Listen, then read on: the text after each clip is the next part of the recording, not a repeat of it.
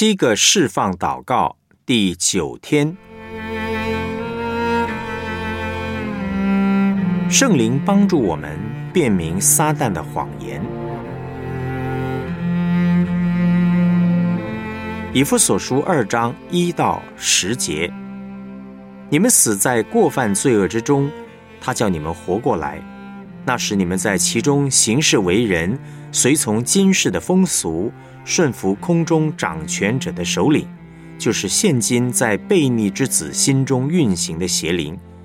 我们从前也都在他们中间放纵肉体的私欲，随着肉体和心中所喜好的去行，本为可怒之子，和别人一样。然而上帝既有丰富的怜悯，因他爱我们的大爱，当我们死在过犯中的时候，便叫我们与基督一同活过来。你们得救是本乎恩，他又叫我们与基督耶稣一同复活，一同坐在天上，要将他极丰富的恩典，就是他在基督耶稣里向我们所施的恩慈，显明给后来的世代看。你们得救是本乎恩，也因着信。这并不是出于自己，乃是上帝所赐的；也不是出于行为，免得有人自夸。我们原是他的工作，在基督耶稣里造成的。我要叫我们行善，就是上帝所预备叫我们行的。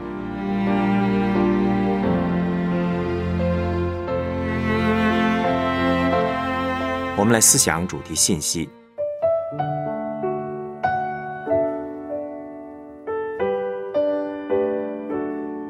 曾经有人问神学家巴特。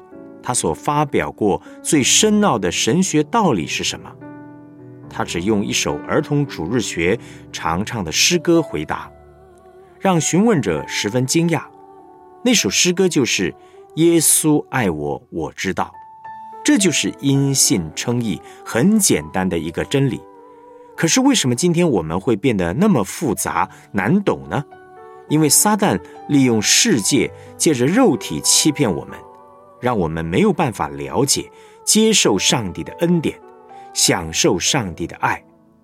这是一场属灵的征战。很多基督徒头脑知道因信称义，可是里面还是和非基督徒一样，活在仇敌的控制之下，受世界的影响，被错误的思想和价值观控制着。撒旦最习惯使用谎言。第一呢，他用错误的思想来欺骗我们说。其实我们这个人很好，很不错，什么都行。你听过潜能开发、积极思想这些词吧？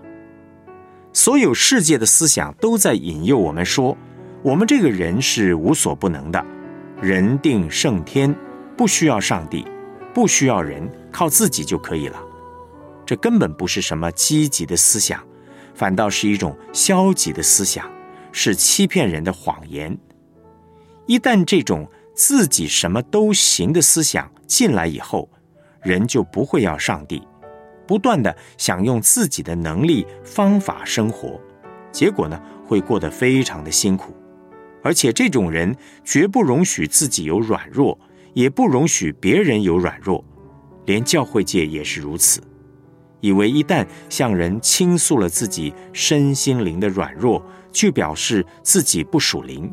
就不是在过得胜的基督徒生活了。真理是，我们能够过得胜的生活，不是靠我们自己，不是我们努力的结果，而是上帝的恩典进来拖住我们。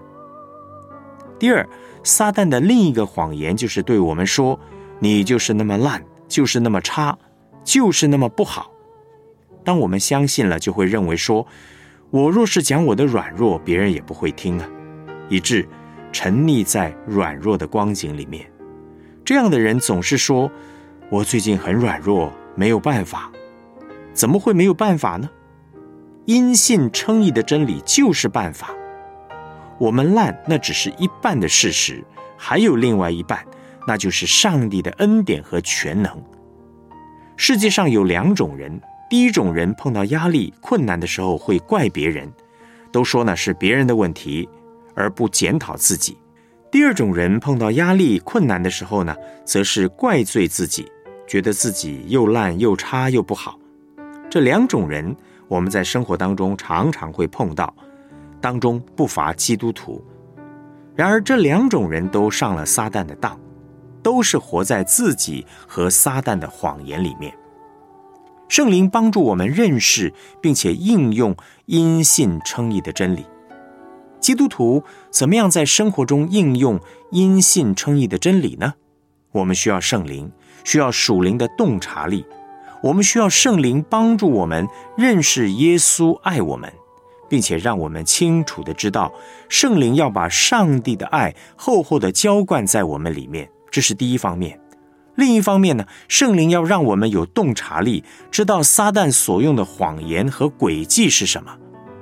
因信称义真理的应用，在认识上帝的爱和认识撒旦的诡计这两方面，要在我们的生活当中持续的交错进行。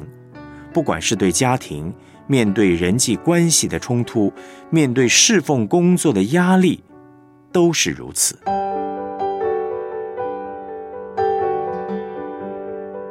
我们来思想两个问题：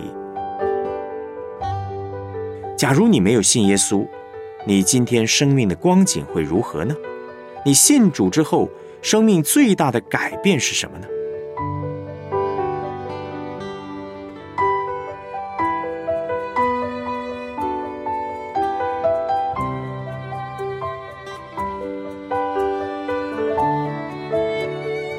基督徒得救的根据是什么？你是否有因着接受因信称义的真理而胜过撒旦谎言的经验呢？这是什么样的经验呢？